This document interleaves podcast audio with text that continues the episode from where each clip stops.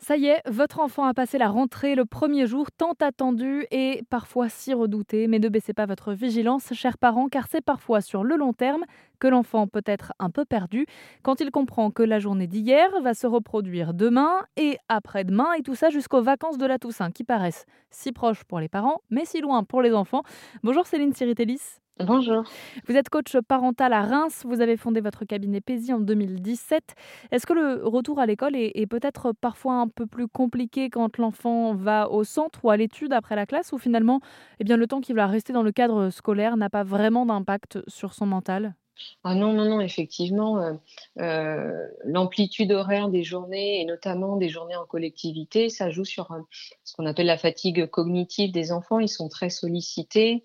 il y a aussi, donc, bien sûr, la fatigue physique qui est normale, avec moins la possibilité de, du repli un peu qu'offre le chez-soi, la petite bulle, le petit cocon de, de son intérieur, de sa fratrie, de la famille, etc.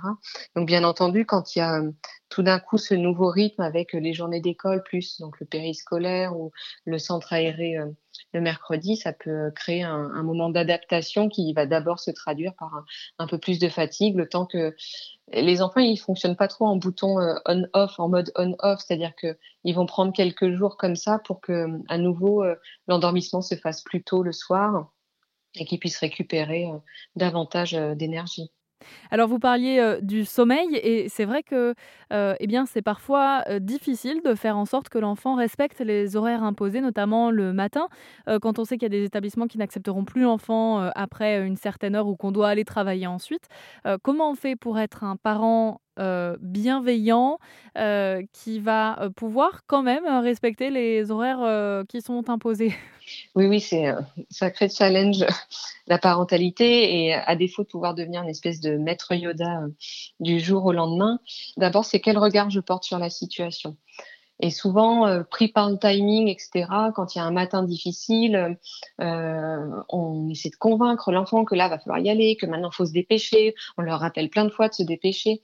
Et dès qu'on arrive euh, à faire un pas de côté, à se dire, bon, en fait, c'est un enfant qui a du mal à se réveiller, et prendre quelques secondes pour dire, un matin difficile. Hein. Mmh. Moi aussi, je resterai bien dans mon lit. Allez, qu'est-ce qu'on peut faire pour s'y mettre là? Euh, Est-ce que tu veux le petit déj avec euh, une troisième tartine pour prendre plein d'énergie?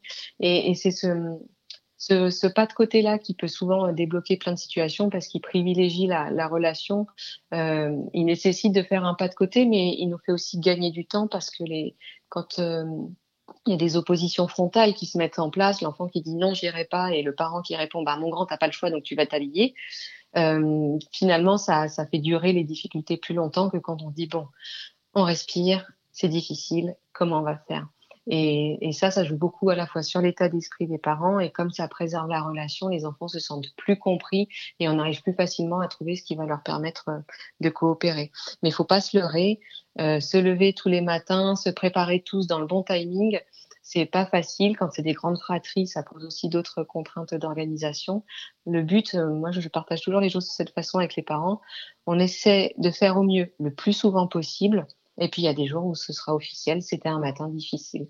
Et ça, ce serait euh, un peu dans l'idéalisation de se dire que tous les matins doivent être euh, des matins euh, ricorés pour prendre la pub, qui est un peu resté dans l'imagerie, l'imagerie générale. Céline Siritelis, je rappelle que vous êtes euh, coach euh, parental sur euh, Reims, mais que votre cabinet est ouvert en visioconférence à toute la francophonie. On vous mettra toutes les infos sur rzn.fr. Merci d'être intervenu sur le sujet de la rentrée et post-rentrée scolaire sur l'antenne d'Erzen Radio, notamment pour les enfants et les changements de comportement que ça peut impliquer chez eux. Merci à vous.